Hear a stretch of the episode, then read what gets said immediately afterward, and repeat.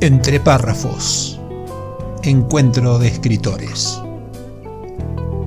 Un podcast orientado a la literatura, a la comunicación y a la difusión de las letras, sin solemnidades ni contracturas.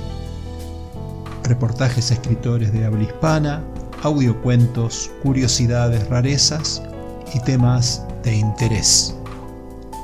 Soy tu anfitrión, mi nombre es Marcelo Urbano periodista, escritor y por la gracia de las nuevas tecnologías, podcaster.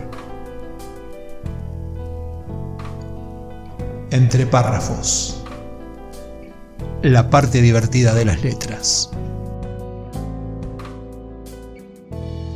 Hola, ¿qué tal? Bienvenidos a este nuevo episodio de Entre párrafos. Hoy con María Viegas, escritora argentina oriunda de la ciudad de Buenos Aires, radicada por elección en el bosque andino patagónico desde hace ya algunos años.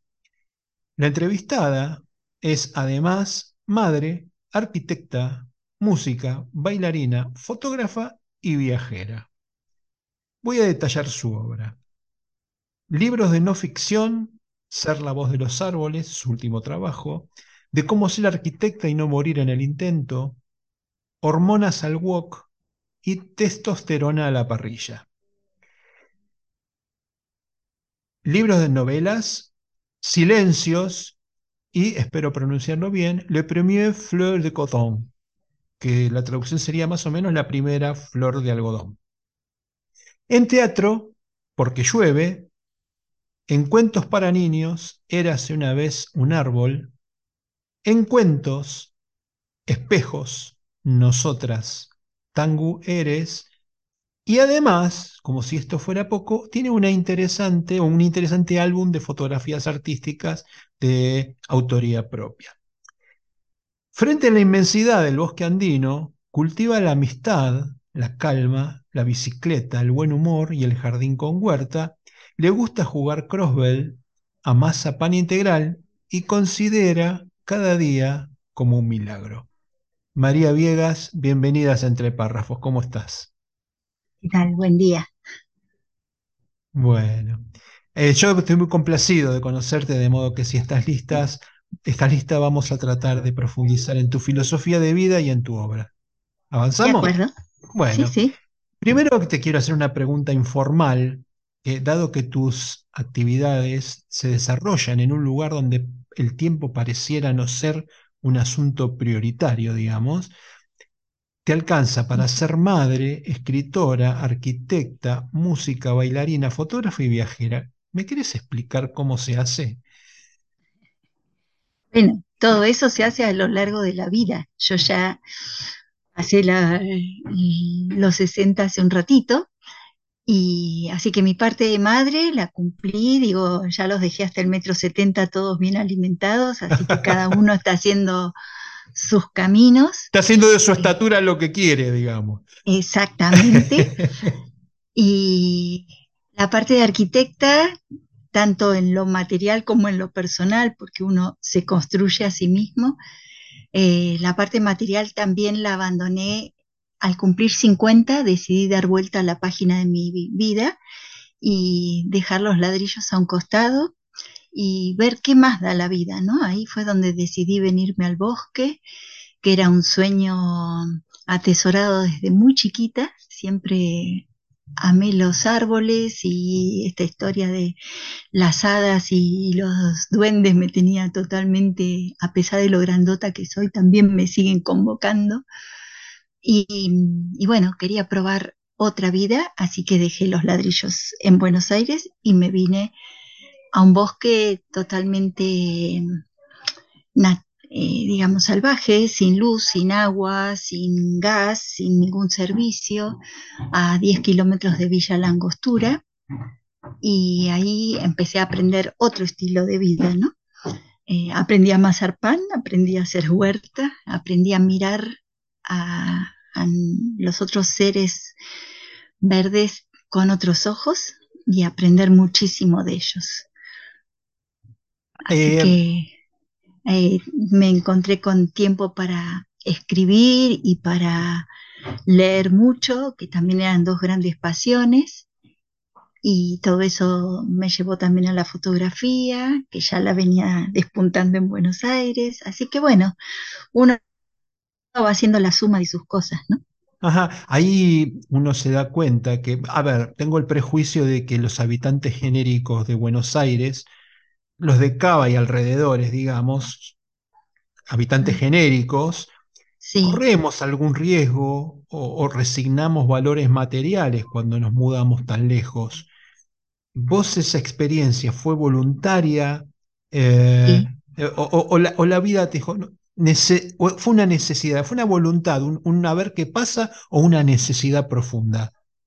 las dos, las dos. Obviamente que, que tenía eh, un gran anhelo de alejarme de tanto ruido, de tanta velocidad, de tanto sinsentido de muchas cosas y buscar otras respuestas que sabía que estaban adentro, que necesitaba silencio, pausa y, esa pausa se hizo tan hermosa que decidí quedarme, digamos, seguir explorando en mi interior y, y lo que me, lo que estaba alrededor mío, ¿no? Este nuevo paisaje, esta nueva relación con el mundo.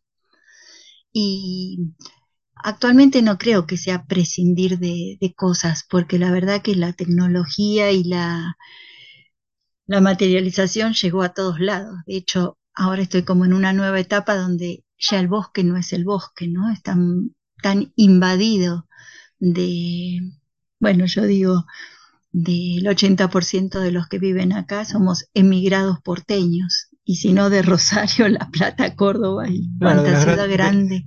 de las grandes urbes, Sí, todo el mundo sí, sí. viene buscando, viene buscando el verde y lamentablemente en vez de aceptar este verde tranquilo, vienen con todas sus mochilas, sus costumbres, sus, sus avalanchas y, y no logran entender lo que es el bosque, ¿no? Están Mm. haciendo un copy-paste de la ciudad, demoliendo absolutamente todo, eh, deforestando a diestra y siniestra para hacer inversiones y bueno, desdibujando absolutamente lo que era originalmente la paz del bosque.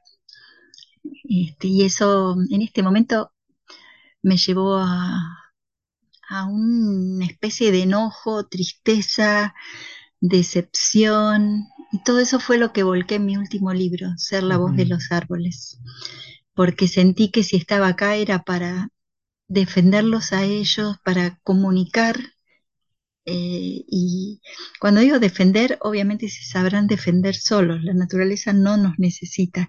Lo que quiero yo es expandir este mensaje de amor que tiene la naturaleza para darnos, aprender a, a mirarla con otros ojos. Si te parece, después Mm, profundizamos en el libro. Yo en el segundo bloque te- vamos a dedicarle, me interesa mucho tu mirada ecológica y, Sí, y el porqué de tu libro. Pero antes mm, déjame seguir escarbando un poquito en tu persona. ¿Qué te gusta más escribir? ¿No ficción, novelas, cuentos, teatro? He pasado por distintos momentos eh, y la verdad que sigo la inspiración.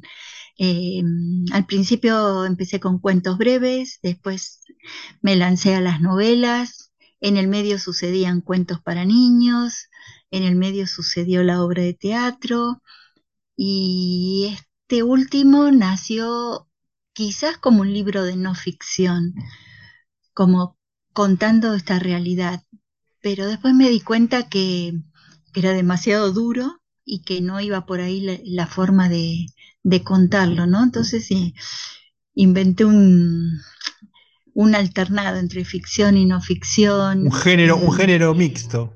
Sí, y un, unas cuantas dosis de autobiografía, cosa que me costó muchísimo. Yo quería como tercerizarlo en un personaje ficticio y luego un mentor que, que, me ayudó a ordenar un poco mis ideas me dice, no, esta es una historia de vida, hay que contarla en primera persona. Y bueno, y así sucedió este que es una mezcla de ficción y no ficción.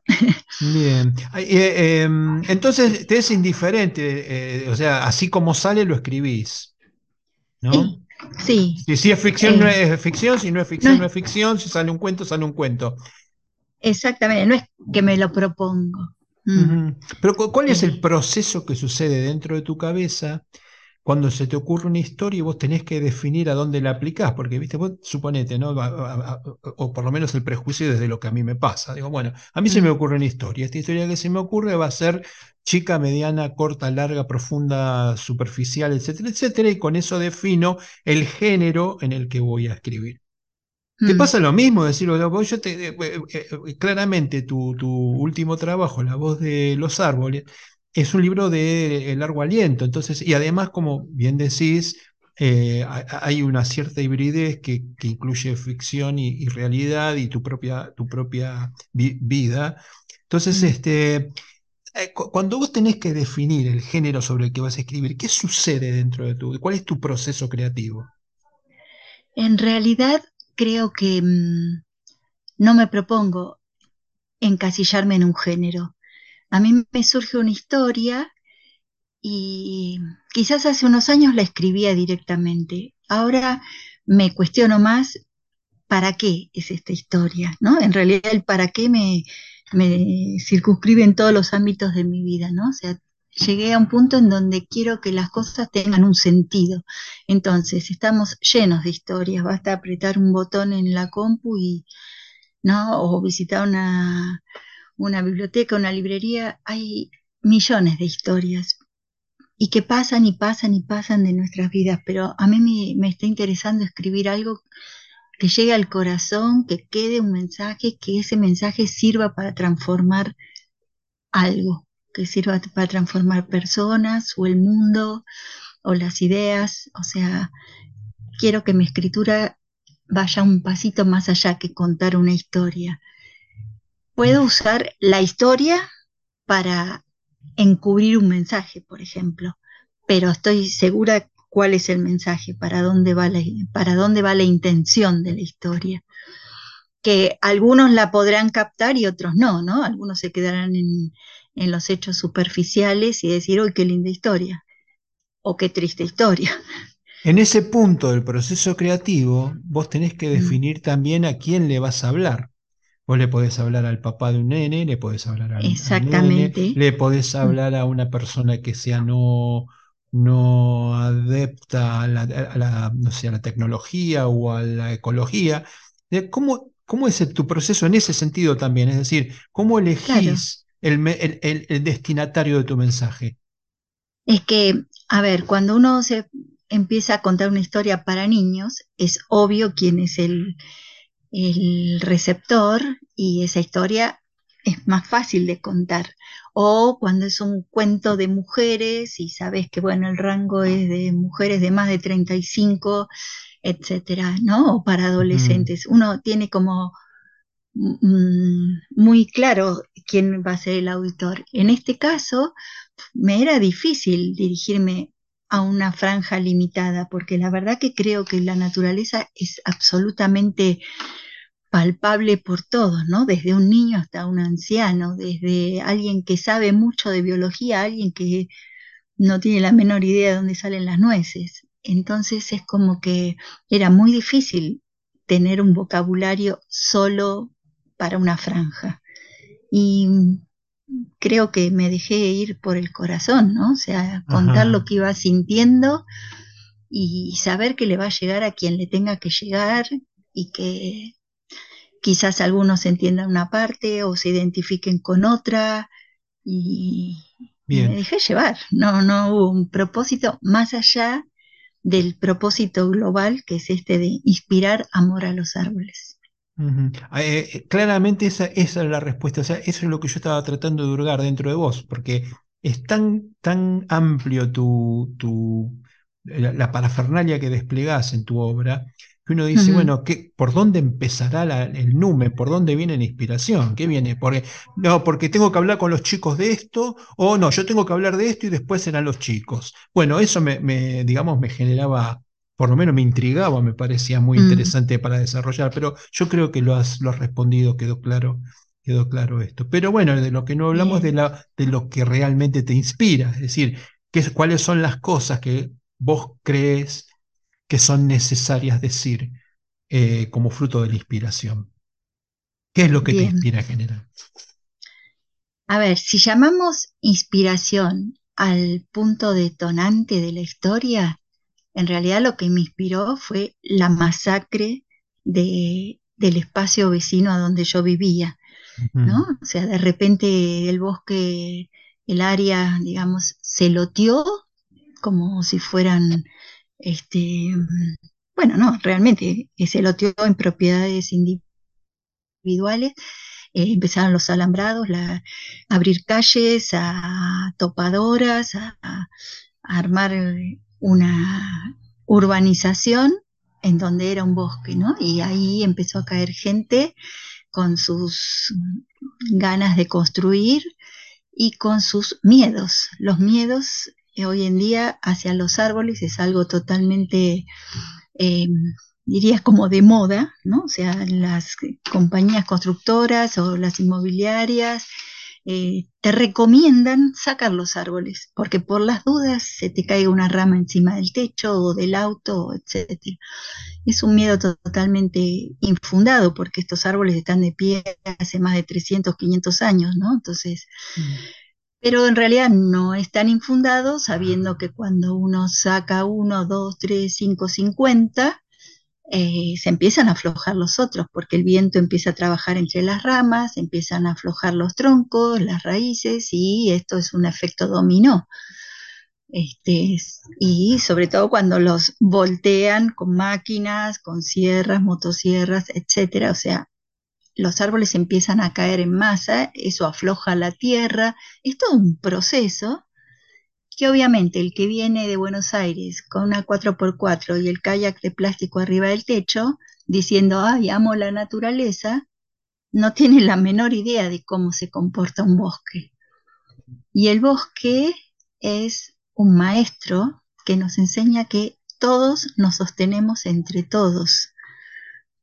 Y si borramos el bosque, nos estamos debilitando unos a otros como personas, aislándonos, sufriendo procesos de vientos o este, podemos asimilar el viento a cualquier eh, suceso externo que, que, nos acontece y perdemos la fuerza, perdemos el arraigo. Bueno, toda esta mirada en paralelo de la naturaleza con las personas es lo que de una forma quizás eh, muy sutil, yo voy contando en este libro. ¿no? Claro, lo que pasa es que hablábamos de inspiración. Entonces, este, por ejemplo, de cómo ser arquitecto y no morir en el intento. ¿Cómo surge la inspiración? Porque de, ser, la voz del los árboles después vamos a hablar en profundidad, pero por es que son distintas etapas de mi vida. Claro, ahí está, eso es lo que quería explorar. Bueno, hay un proceso creativo dentro de un escritor que puede servir de inspiración para otros. Entonces, bueno, vamos a tratar de profundizar en eso. Eh, cuando, cuando se te ocurre una idea, ¿cómo, cómo baja? ¿Qué es lo que haces con esa idea? ¿Cómo la desarrollas? Si tienes que investigar, ese tipo de cosas. Em, la investigación eh, siempre ayuda, pero mm, en mi caso no es que necesito armar una trama de una época en la que yo no haya estado. Generalmente eh, todas mis historias eh, son vivenciales, entonces conozco el momento, la época, el escenario y eso me ahorra tiempo de investigación. No es lo mismo escribir una novela histórica medieval donde tenés que eh, ahondar, en detalles arquitectónicos o históricos, eh, etcétera, ¿no? Las mías son más cercanas, mucho más tangibles, entonces la parte de investigación poca. Este, quizás en este tema más eh, que me acercaba a temas biológicos, sí, acá sí tuve que, no es que tuve, quise, porque la vida me va llevando a aprender. Realmente me encanta leer libros de biología, creo que hace, no sé, 15 años atrás no se me hubiera ni ocurrido, ¿no? Y sin embargo ahora eh, tengo sed de saber realmente cómo se comportan las semillas, las raíces, este, la tierra. Hay un montón de información, hay un montón de científicos que justamente están viendo este lado espiritual de la ciencia. Tenemos la imagen de que la ciencia era algo absolutamente pragmático y, y dos más dos son cuatro, y sin embargo hay un montón de científicos que están uniendo sus eh, saberes catedráticos con la sorpresa o con la admiración o con la reverencia, diría, ¿no? De, ciertos comportamientos inexplicables y milagrosos. Y es maravilloso, ¿no? O de las sabidurías ancestrales. Y, bueno, es como que se empieza a abrir un poco más la mente de aquellos que eran muy ortodoxos. Empieza a entretejer un montón de conocimientos, ¿no? Porque evidentemente los antiguos los tenían y, se manejaban de otra forma y de alguna forma la civilización, entre comillas, los ha callado y ahora estamos todos buscando plantas sanadoras y, y yuyitos comestibles, ¿no? claro, porque cuánta energía desarrollada durante siglos y que la ortodoxia esté, esté ignorando por razones prejuiciosas, ¿no? Qué, tontería. Exactamente, exactamente. Y ahora se puede hasta comprobar científicamente y entonces eso le da como un aval de decir, ah, era cierto, bueno, lo podemos usar, ¿no? Bienvenido al em, mundo, al mundo real. Igualmente cuando uso la palabra usar sería entre comillas, ¿no? Porque lamentablemente creo que el gran deterioro es que hemos convertido a todo en, usufructo. O sea, los árboles originalmente fueron usufructo y hasta el día de hoy lo siguen siendo. Y bueno, yo vengo a contarles que no, que ya no, que eso es historia pasada, no podemos seguir usando los árboles, tenemos que aprender de ellos un montón de otras cosas. Pero bueno, este, fueron las primeras canoas, fueron viviendas, fueron el lápiz, el pizarrón, la cama, el ataúd, ¿no? O sea, las armas, eh, la madera, hoy en día todo el mundo dice, ah, qué lindo piso. Y, nadie sabe que ya o nos olvidamos que eso era un árbol. y, y bueno, cómo ese árbol tiene otras cosas para enseñarnos y tenemos que aprender a usar otros materiales que por suerte estamos capacitados para revertir toda la basura que hemos generado todos estos siglos y, aprender a hacer otros usos y otros usos de la de la ambición humana, ¿no? Porque mm. creo que todo eso también está muy mezclado con el tener más y más y más y más grande y más bonito y más no sé qué. Y cuando podemos acallar esas, esos deseos y, aprender a, no diría conformarnos, sino a admirar y a, a saber que podemos vivir con muchísimo menos, con muchísimo menos y mucho más felices. Me parece un buen momento para hacer la primera pausa para distendernos y en un, en un segundito seguimos. Dale.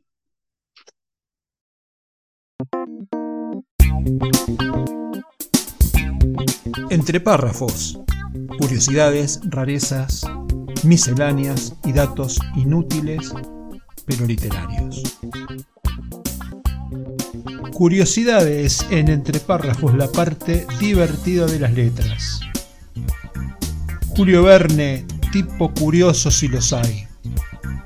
Dicen las malas lenguas que muchos inventos de huida y escape relatados en sus libros están basados en la vida real a la edad de 11 años, cuando escapaba de su casa con el único propósito de partir rumbo a la India para poder comprarle un collar a su prima de la que estaba perdidamente enamorado. Verne fue un visionario del futuro. Entre otras cosas, anticipó una red internacional de comunicaciones que conecta distintas regiones para compartir información, también el submarino nuclear y la posición de los lanzamientos espaciales en Cabo Cañaveral. ¿Imaginación o premonición? Lo cierto es que es el segundo autor más traducido en el mundo, según la UNESCO, y bueno, y lo cierto también es que existen 95 películas basadas en los libros de Julio Verne. Gabriel García Márquez, Un hombre común. A Gabo le encantaban las flores amarillas porque consideraba que le traían buena suerte. Era bastante supersticioso. Creía firmemente que los caracoles detrás de la puerta, los pavos reales, las flores de plástico y los fracs traían mala suerte. Era fan de la cantante Shakira. Tuvo la oportunidad de entrevistarla en una ocasión y desde ese mismo momento empezó a escuchar su música y a admirarla. De ella decía que su música tenía un sello personal. Nunca quiso que se hiciese una película de su obra más conocida y comprada por los lectores, Cien años de soledad. Se negaba a que Úrsula Iguarán y José Arcadio Buendía exhibieran los rasgos faciales definitivos y se perdiera así la magia de la imaginación del lector. Bueno, no obstante, sus descendientes ya firmaron contrato con Netflix. Curiosidades en entre párrafos, la parte divertida de las letras.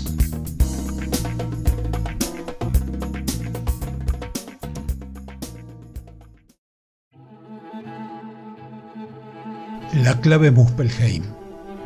Dijo la crítica. La novela de Marcelo G. Urbano es una pieza que tranquilamente está a la altura de las que suelen ganar el premio Planeta o incluso de muchos bestsellers internacionales. De hecho, hay algunos aspectos de la trama que recuerdan a obras maestras del género como El péndulo de Foucault de Humberto Eco o El Club Dumas de Arturo Pérez Reverte. A veces los milagros ocurren y es toda una fiesta cuando esto sucede. La clave Muspelheim es una masterclass sobre cómo escribir una novela con recursos clásicos de ficción histórica, pero también del documental y del cine de suspenso. Suplemento Cultura Diario Hoy Día Córdoba, Cesari Novek.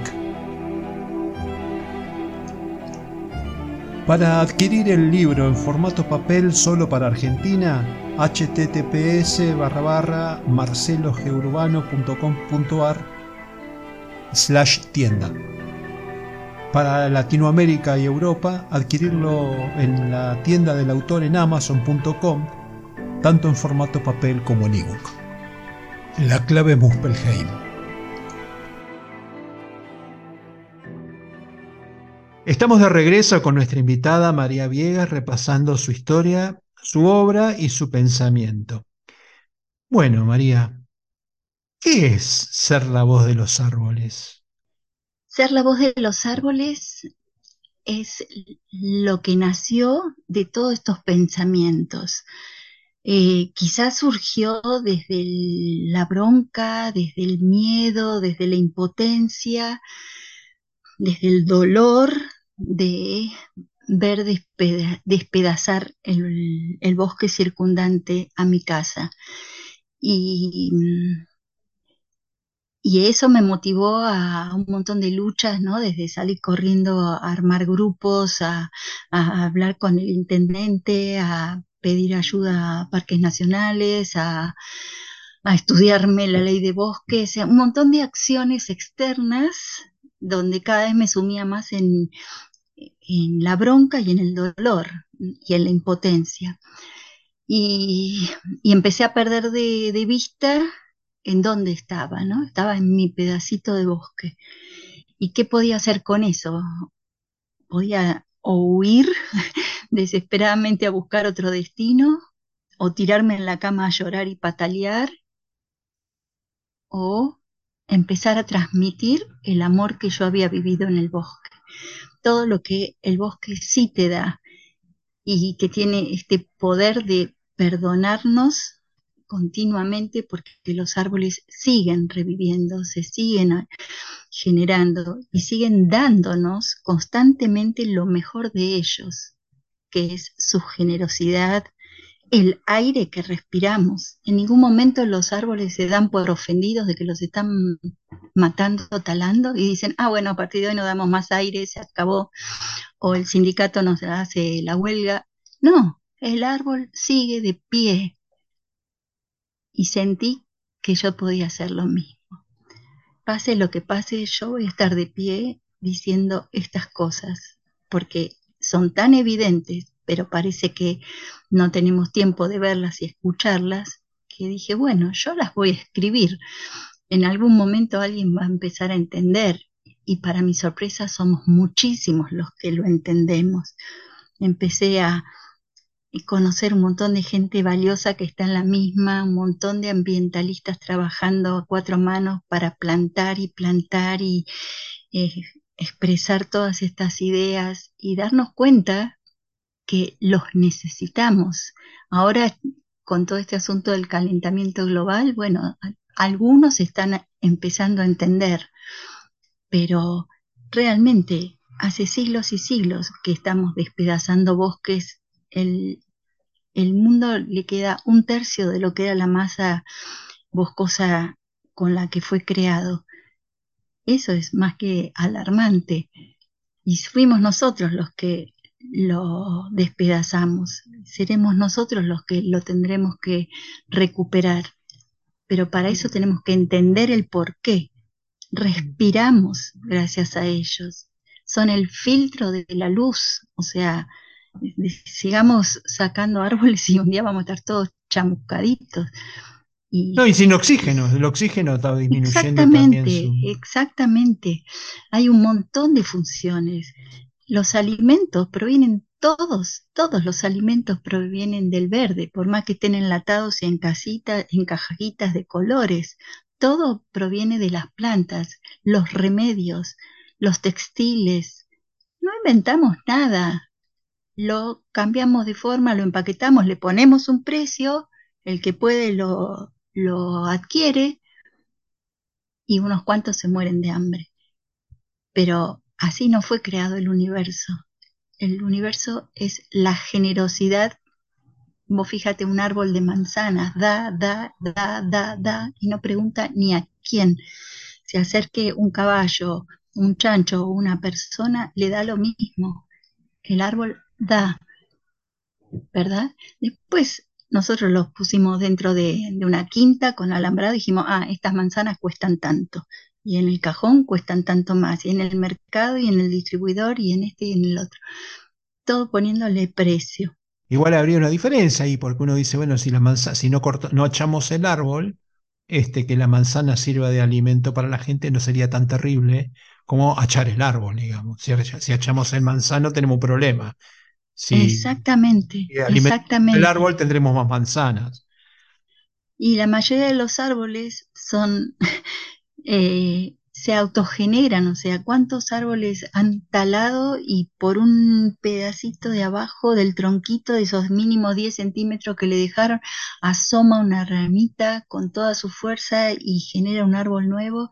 Son maestros de resiliencia, esta palabra que también hace unos años empezó a circular, ¿no? Son ellos los primeros resilientes y nosotros seguimos, seguimos arrancando, arrancando el verde. Bueno, hay un montón de todas estas pensamientos que van salpicando la historia de lo que sucede realmente aquí en la Patagonia, que es un botón de muestra de lo que sucede en todo el mundo, ¿no? Porque tuve la suerte de viajar por medio mundo y bueno, desde Amazonas a las selvas de Nigeria, este, en Lituania, en Sudáfrica, en todos lados está sucediendo este avasallamiento de la naturaleza. Y, bueno, tenemos que ser conscientes. Digo, este libro tiene el propósito de sembrar conciencia.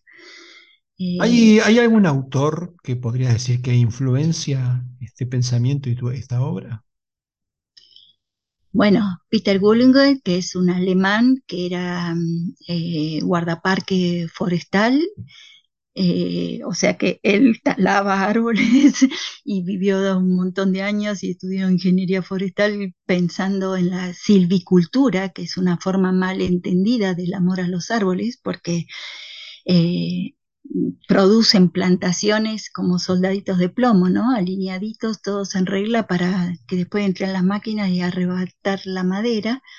Eh, este hombre es un converso, se dice, cuando se dio vuelta totalmente y, justamente empezó a entender el comportamiento de los árboles vivos como seres iguales a nosotros, con distintas eh, formas quizás, pero con alma como nosotros, con, mil veces mejor que nosotros, porque los árboles no se matan unos a otros. Em, y sin embargo responden, fíjate que responden en, coincidencia con lo que decís, responden a la palabra.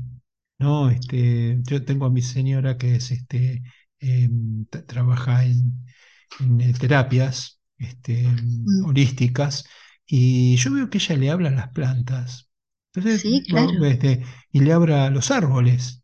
Entonces e, es evidente que loca, no está. Y ellos nos hablan a nosotros. bueno, es más difícil de entender porque tenemos una mente demasiado, eh, no sé cómo decirlo, humanicista, humana, como que nos concentramos solamente en la comunicación humana y no entendemos que los árboles se comunican, los, eh, el resto de la, de la fauna se comunica con, su, yo su lenguaje. Te lo puedo explicar de la siguiente manera. Si vos te querés comunicar con un chino, primero vas a tener que aprender chino o él va a tener que aprender castellano. Pues el idioma de los árboles es el idioma más universal que existe. Es el idioma del silencio. Y todos lo podemos hacer. El punto es que necesitamos aprender a hacer silencio en nuestro corazón.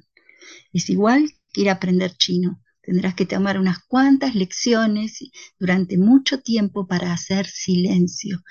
Cuando vos logras hacer silencio y te acercás a las plantas, al árbol, con la humildad de escuchar sus mensajes, y cuando digo escuchar, no es que te va a hablar con las letras del abecedario, te hablan con una sensación sutil de saber lo que tenés que hacer. Es una certeza de comunicación, es un sentimiento, una emoción, no son palabras cuando dicen, ah, pero vos hablas con los árboles. Y sí, no, es, es una comunicación, ¿no? Eh, y es este, el idioma universal del silencio. porque ahora todo el mundo está meditando, todo el mundo quiere la paz, y, va por ahí, va por el silencio, a callar nuestras mentes que desde el ego que nos creemos que la sabemos todas, estamos haciendo los desastres que estamos haciendo en todos lados. En algún momento el ego sirve para algunas cosas, pero en este momento creo que tenemos que aprender el silencio. Y ahí, con la humildad necesaria, empezar a mirar a la naturaleza con otros ojos. Y vos me preguntabas por autores y te podrían nombrar también a Robin Heller, que es una canadiense bióloga eh, que viene también de, un montón de familias indígenas del norte de Canadá. Y también ella tiene en su sangre todas esas historias de sus abuelas y sus tatarabuelas, pero ella hoy en día es una científica. Entonces puede unir perfectamente esos conocimientos y darlos a conocer en un lenguaje hermoso. Susan Zimmer es otra americana que es la que viene hablando de la tierra, o sea, el árbol no es solo el dibujito que nos enseñó la maestra, la línea horizontal con dos palitos y un globito arriba. Los árboles son iceberg, todo lo que hay arriba hay abajo. Mm. Y en esa tierra y en esas raíces, en esas micro raíces, cómo está todo absolutamente conectado, todo el lenguaje oculto que, o oh casualidad, tienen los mismos sistemas de comunicación electromagnéticos que nuestro cerebro. Tenemos que hacer el corte tecnológico. ¿Te parece que le seguimos a la vuelta? Claro. Bueno, dale, hasta eh, hacemos este el corte y enseguida volvemos. De acuerdo.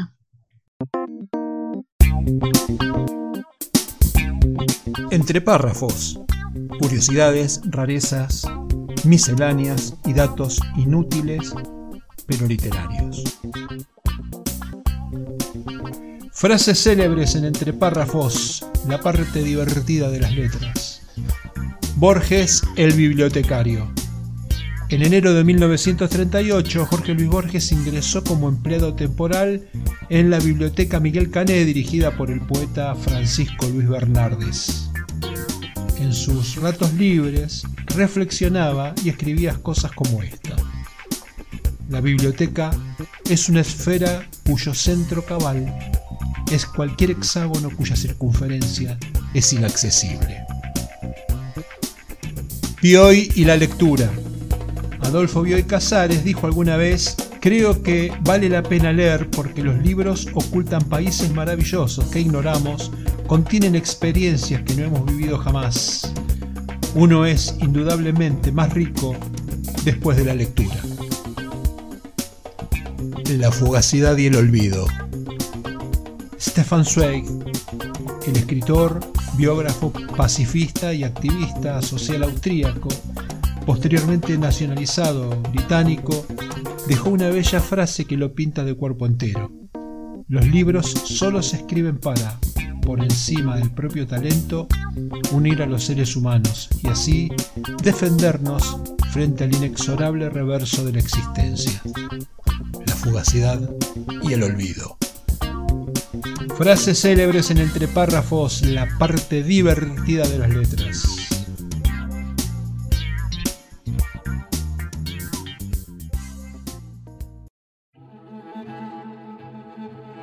La clave Muspelheim. Dijo la crítica. La novela de Marcelo G. Urbano es una pieza que tranquilamente está a la altura de las que suelen ganar el premio Planeta o incluso de muchos bestsellers internacionales. De hecho, hay algunos aspectos de la trama que recuerdan a obras maestras del género como El péndulo de Foucault de Humberto Eco o El Club Dumas de Arturo Pérez Reverte. A veces los milagros ocurren y es toda una fiesta cuando esto sucede. La clave Muspelheim es una masterclass sobre cómo escribir una novela con recursos clásicos de ficción histórica, pero también del documental y del cine de suspenso. Suplemento Cultura Diario Hoy Día Córdoba, Cesari Novek. Para adquirir el libro en formato papel solo para Argentina, https barra barra marcelogeurbano.com.ar slash tienda. Para Latinoamérica y Europa, adquirirlo en la tienda del autor en amazon.com, tanto en formato papel como en ebook. La clave Muspelheim.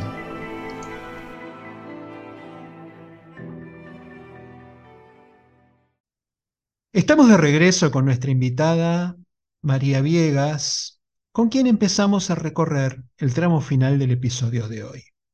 Bueno, y nos estabas hablando de los autores y me mencionaste a Robin, me perdí el apellido.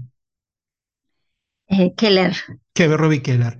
Eh, como que eh, había... Susan Zimmer. Ah, exactamente, bien, bien. como son autores que no conozco, no, no logré retenerlos, pero sí me gustaría que redondees la idea porque me parece más que interesante que nuestro, nuestros oyentes que están interesados en los temas ecológicos tengan una, una buena fuente aparte de, de la tuya como para nutrirse de estos pensamientos. Susan Zimmer es una bióloga eh, americana, es mm. autora del libro En busca del árbol madre, ella desde chiquita talaba árboles con sus abuelos en los bosques del norte de Estados Unidos y Canadá.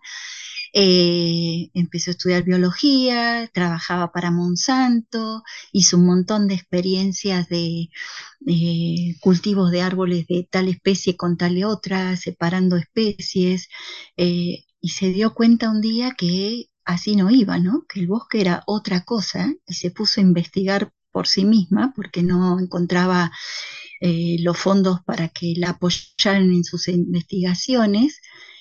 Y mm, después de 35 años logró presentar su tesis del comportamiento de las raíces y de la importancia de la biodiversidad, o sea que de ninguna manera había que separar las especies, ni la silvicultura, ni todo lo que había aprendido en la universidad. O sea, todo eso le sirvió para tener un método de estudio, pero empezó realmente a darse cuenta del comportamiento y que los árboles incluso también son familia. Eh, por eso se habla del árbol madre, de cómo un árbol central generalmente tiene alrededor todos sus hijos, que son las semillas que, se han ido desprendiendo a lo largo de los años, y cómo a través de las raíces los alimenta. O sea, nosotros nos han enseñado que el árbol necesita luz para crecer y que en el bosque es muy difícil que crezcan los árboles. Hay que, algunos hasta te dicen que hay que talar los viejos para que le entre luz y puedan crecer los retoños. Y ella viene a decir exactamente lo contrario, que el árbol necesita el alimento subterráneo, toda la magia se produce bajo la tierra, luego cuando está capacitado va a subir por sí mismo. Incluso otros, eh,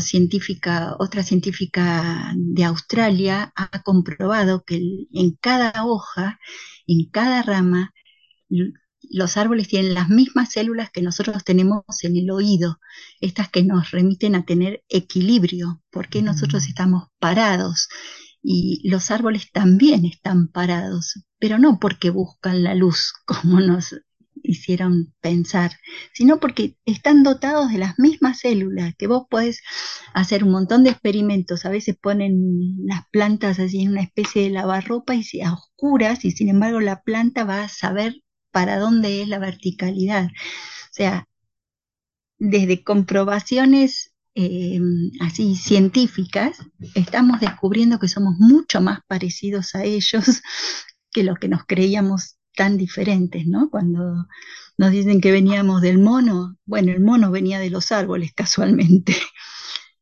Hay una, yo hago unas meditaciones en donde nos, nos eh, ayudan a eh, meternos dentro de los árboles. Y no nos llevan hacia la luz, nos llevan hacia las raíces. En realidad, eh, mientras se realiza determinada ritual, determinado ritual, eh, uno se mete hacia adentro de la profundidad de los árboles, tiene que buscar sus raíces y dónde se alimentan las raíces. Y hay como una especie de viaje al centro de la tierra, digamos, ¿no? Eh, donde buscando, buscando el, eh, el, agua, buscando los, los, mm. nutrientes, es este, fascinante. Y ahora que lo, que lo mencionaste así, se me hizo esa, esa es como el dibujo del árbol es como una mancuerna, en realidad este, arriba está la copa y las raíces son igual abajo, ¿no? Entonces, este, y esto, esta reflexión me vino haciendo una meditación, que yo pensaba en el árbol como una mancuerna, ¿no? Es como que es tan, tan importante abajo como arriba. Absolutamente todo lo que se desprende de este conocimiento. Eh, esta comunicación que se genera a través de las raíces, eh, que se avisan entre ellos de los peligros, no sé, ah, un, ejemplo eh, muy cortito que es muy gráfico, ¿no? De, la sabiduría que tienen los árboles, ¿no? cuando se habla de inteligencia se dice que es la capacidad de resolver problemas y los árboles son los primeros que lo pueden hacer por sí mismos, no nos necesitan ni para alimentarse, ni para crecer, ni para preguntarnos cómo se hace lo hacen solos. Esta sabiduría con la que están dotados. Y este, se ¿cuántas veces se ha hecho esta comprobación de poner un ratoncito en una caja tipo laberinto, ¿no? Con el quesito en la otra punta y el ratoncito va como enloquecido chocándose por las parecitas y hasta que encuentra y llega al queso, ¿verdad? Porque lo guía su olfato. Pues se ha hecho la mismísima comprobación poniendo un pote de agua en un extremo y una raíz eh, en el otro extremo de la caja. Y en menos tiempo y sin ningún error y sin chocarse en ningún momento, la raíz va directamente al agua. Eso es más que admirable, ¿no es cierto? Claro que sí. Eh, esta cuestión de cómo se sostiene un árbol. No hay ningún ingeniero que pueda hacer, ni la Torre Eiffel necesita los cimientos que necesita para, y si estuviera sometida a los vientos que, resisten otros árboles, o sea, este, mm, desde la ingeniería no se podría construir un mm, árbol de 60 metros o de 98 metros como son las secuoyas y y estar parados de pie sin caerse durante 500 años. Es maravilloso, ¿no? cómo el árbol eh, puede hacer todo su sistema de subir la savia. A mí esa era una pregunta que desde chiquita cuando me enseñaron la ley de gravedad, que todo baja, yo decía, ¿y cómo suben las gotitas? ¿No? Era como una gran magia. ¿Cómo podía ser vos? Date cuenta que en un edificio para poner agua en los departamentos necesitan no sé cuántas bombas. Sí, además de la ley de gravedad, que, juegues con la, Exactamente. Con la, con, la distancia al efluente. Sin embargo, la naturaleza lo hace continuamente delante de nuestros ojos y nosotros, nosotros no nos paramos ni a preguntarnos cómo hacen. Y hace millones de años que lo hacen sin, sin, necesidad de darnos cuenta de nada, ¿no? Y es maravilloso cuando entendés cómo sucede.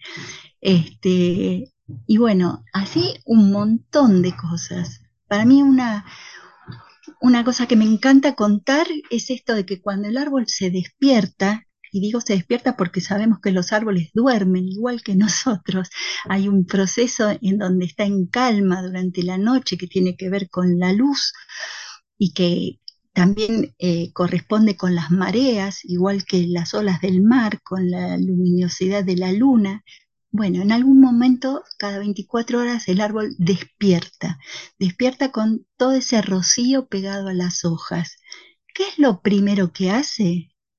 Las estolas, que son esas pequeñísimas celulitas que están dentro de las hojas, se abren. Es como una bombita, como un goterito, ¿no? Como que en ese momento se desprende una molécula de oxígeno y otras moléculas de hidrógeno que van directamente por el filoma, que es la capa interna entre la corteza y el centro del tronco, va directamente para abajo. Eso quiere decir que lo primero que el árbol hace es dar. Da aire y da alimento, porque ese hidrógeno se convierte en azúcar directamente a alimentar a la tierra.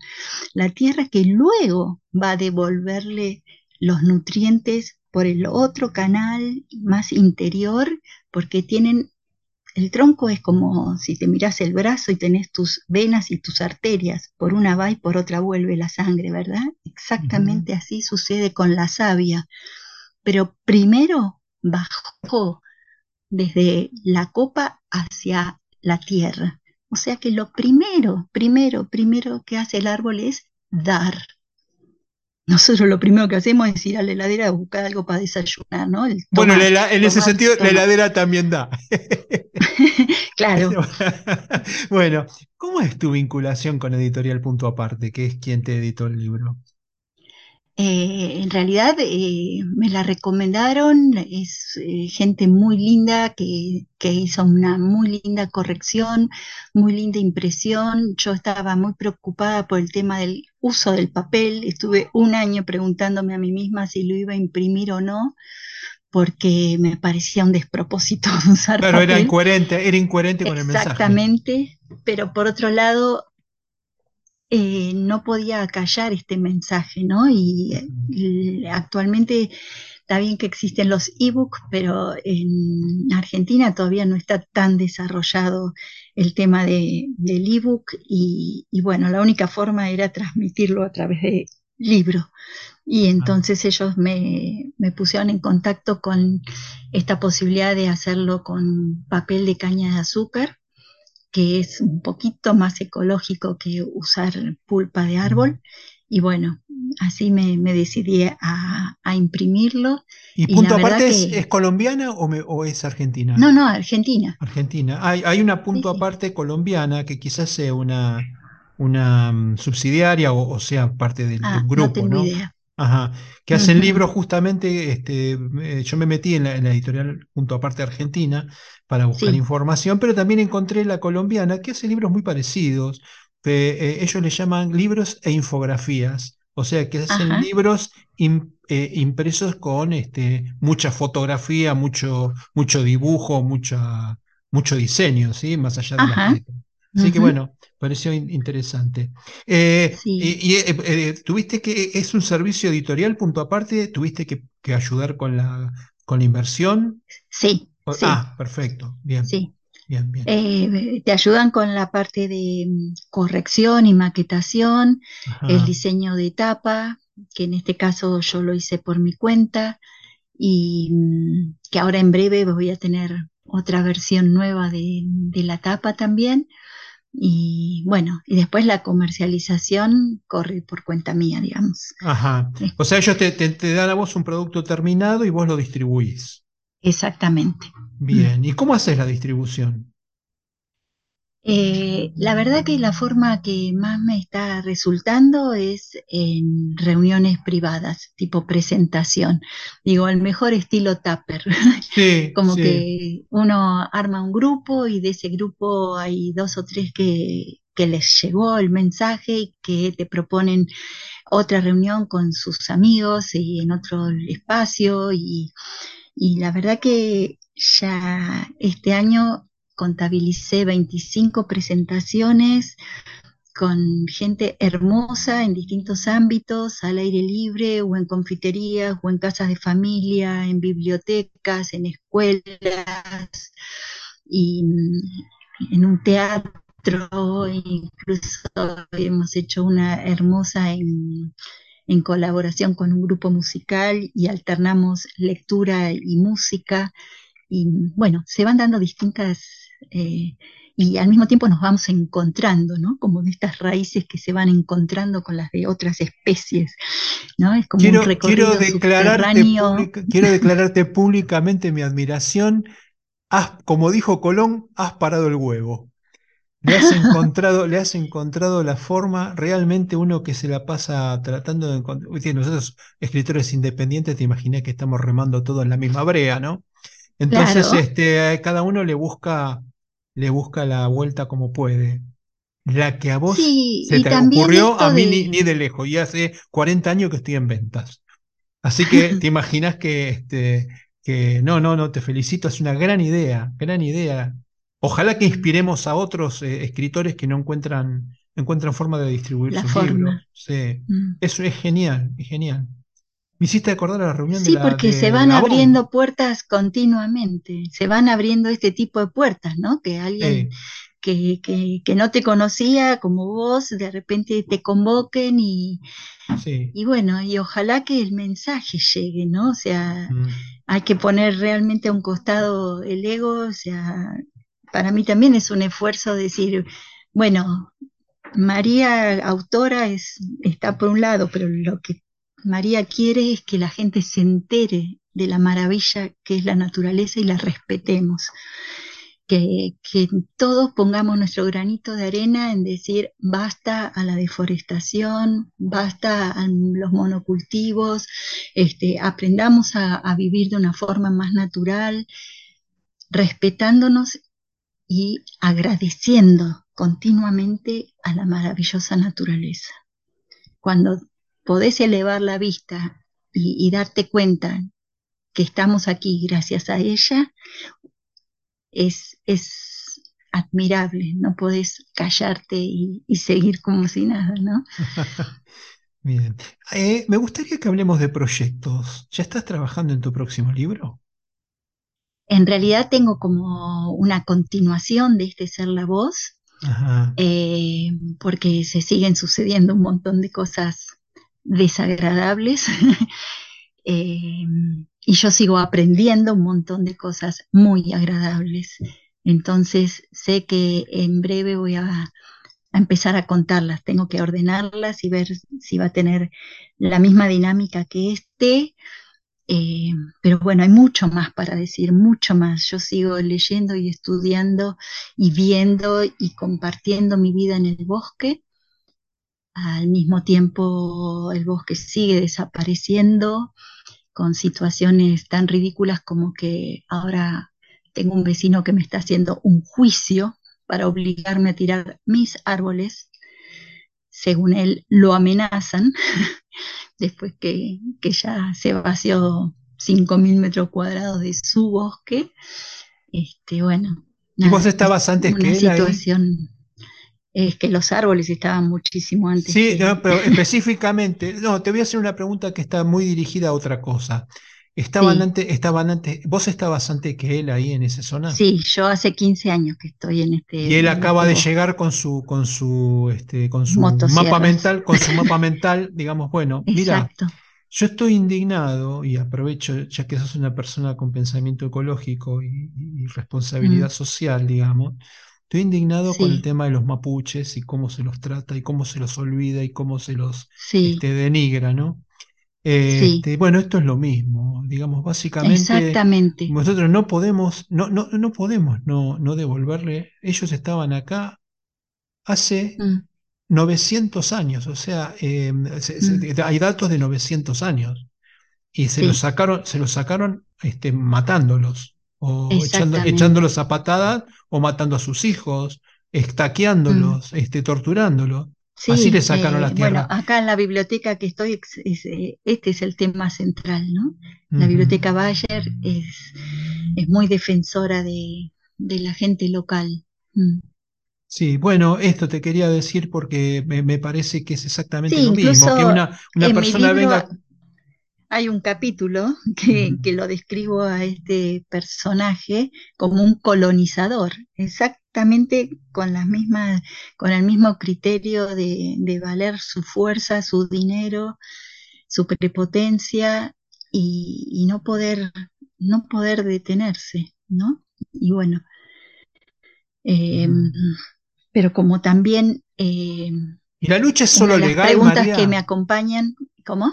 Si la lucha es solo legal, si, si, si tu gente, si la gente que, que está con- en, en tus grupos no es capaz de hacer un pataleo histórico para que el tipo, se, perdóname la expresión, se deje de joder. No, en realidad esta es una, una situación tipo David y Goliat. Somos Mm, muy poquititos, muy, muy, te diría que cuatro dedos los que nos ponemos en contra. Y el sistema, el sistema te lleva a un juicio desigual donde ya sabemos que vale el dinero, que vale el poder, que valen los proyectos este, autorizados por la municipalidad y compañía. ¿Y no tienen una figura tipo Greenpeace que los acompañe? no, Porque no, si de- le pones, si le pones a Greenpeace en la puerta, sabe cómo se, cómo se, se terminan los problemas, Claro, ¿no? pero no, no, no. En algún momento ha venido Greenpeace por esta situación de los mapuches, pero la verdad que lo único que hizo fue poner una bandera y, y nada más. Un Mm. día de presencia y no, no fue realmente ningún apoyo. Incluso mm, ni siquiera los medios locales tienen alcance. Bueno, lo vemos continuamente, Sí, por sí. eso yo no quiero que mi historia sea tampoco una victimización, ¿no? Vemos los incendios que se replican por todos los puntos de, Argentina y etcétera, ¿no? Eh, o sea, hay todo un, un manejo como desde un, un cierto plano superior al avasallamiento de la naturaleza. Este, ya sea por los motivos que sea, este beneficio económico por las edificaciones, por las siembras de monocultivos, por la minería, por este, el trazado de rutas, por embalses, o sea, continuamente hay una, una mentalidad de progreso, como se llenan la boca con esa palabra, en desmedro de observar cómo se comporta la naturaleza eh, y no querer aprender nada de ella. Pero bueno, este, como en todo, o aprendemos por las buenas o aprenderemos por las malas. Y ahí Sí, vamos. Y sí. cada uno sabiendo que está haciendo su mejor parte.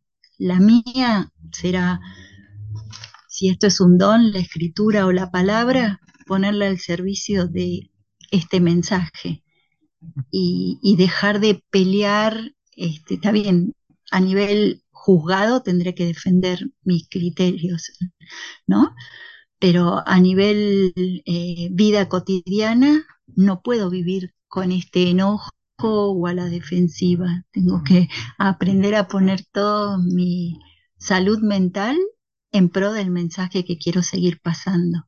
Y ahí es donde me concentro.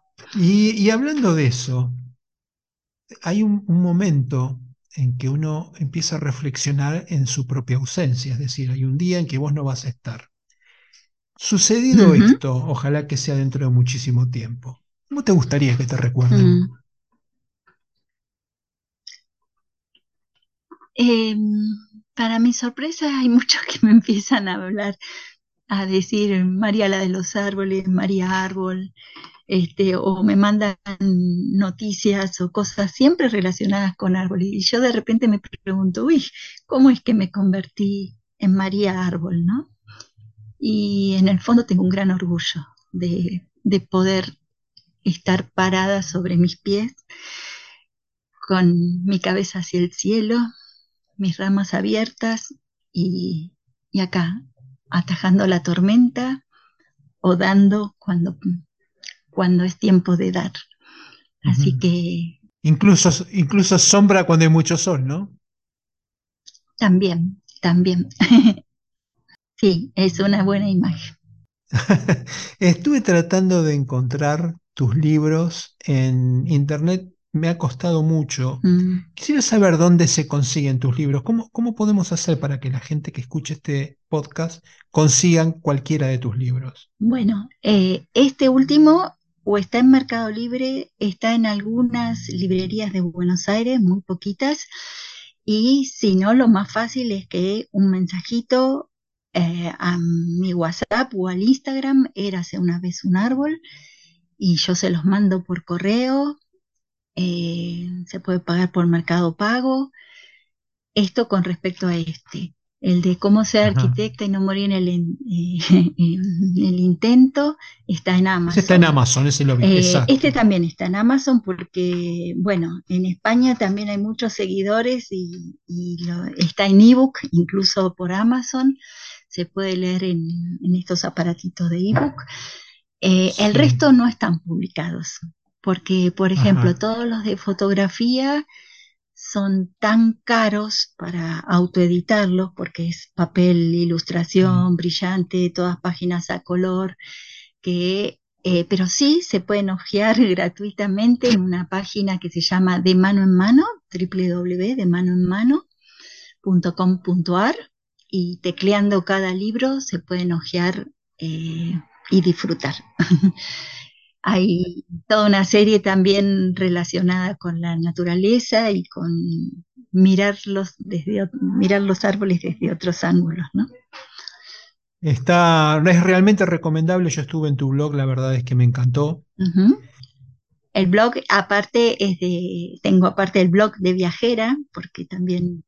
Eh, esa es otra faceta. Otra de tus facetas. Es María Hormiguita Viajera. sí, como solapas, ¿viste? Bien. En cada página web hay Bien, solapas. sí, sí. Uh -huh. y, y bueno, Bien. y mis últimos viajes son también a recorrer árboles emblemáticos, árboles famosos o, o, de dimensiones sobrenaturales y la verdad que es un placer viajar con ese propósito, ¿no? De, de acercarme uh -huh. a esos maestros. Eh, si tuvieras que recomendar un capítulo de Ser la voz de los árboles que te defina mejor, que diga, esta es María, Ajá. ¿cuál elegirías? Y, por ejemplo, el 41. Sí. Uh -huh. es, es, un capítulo cortito, una página y media.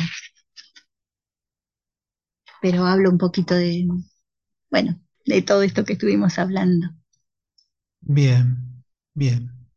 Bueno, María, la verdad que ha sido un verdadero placer charlar contigo. Gracias, es, igualmente. Eh, muy, muy, inspirador, muy inspirador la, la, hablar de ecología, de la, de la responsabilidad social que mm. tenemos. Este, estar, parar un poco la pelota y, y, tratar de mirar, déjamelo decir en términos futboleros, mm. mirar el área y ver dónde ponemos el pase. Sí. Este, yo estoy, estoy, la verdad que estoy muy, muy triste por toda la violencia que estamos viviendo, toda la, el, el la mala leche con la que estamos viviendo. Sí. La verdad es que con, no, no, eh, más allá de lo político, que, que, ya se metan con la vida privada de las personas, este, que, que solo por mala leche y por lastimarla mm. hablen de, de, de, la enfermedad de los hijos. La verdad que hemos tocado fondo y no nos damos cuenta. Mm. Así que estoy, este, me ha sido muy, me ha alegrado, me ha alegrado el día tu, la charla con vos, porque hablamos de cosas que son este, inspiradoras, mm. María. Un verdadero placer. Muchísimas gracias y bueno, me alegro que se cumpla el propósito. Mm. Bueno, hasta la próxima. Gracias. Hasta otro momento. Chao, chao.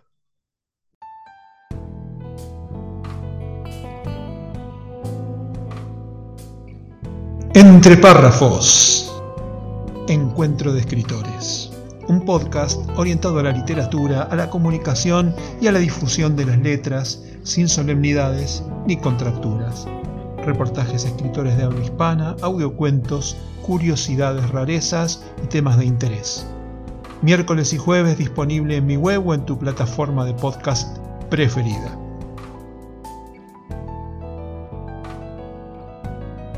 Si sos escritor y te interesa participar, comunícate conmigo. Si sos oyente, espero tus comentarios, críticas o aportes escritos o grabados.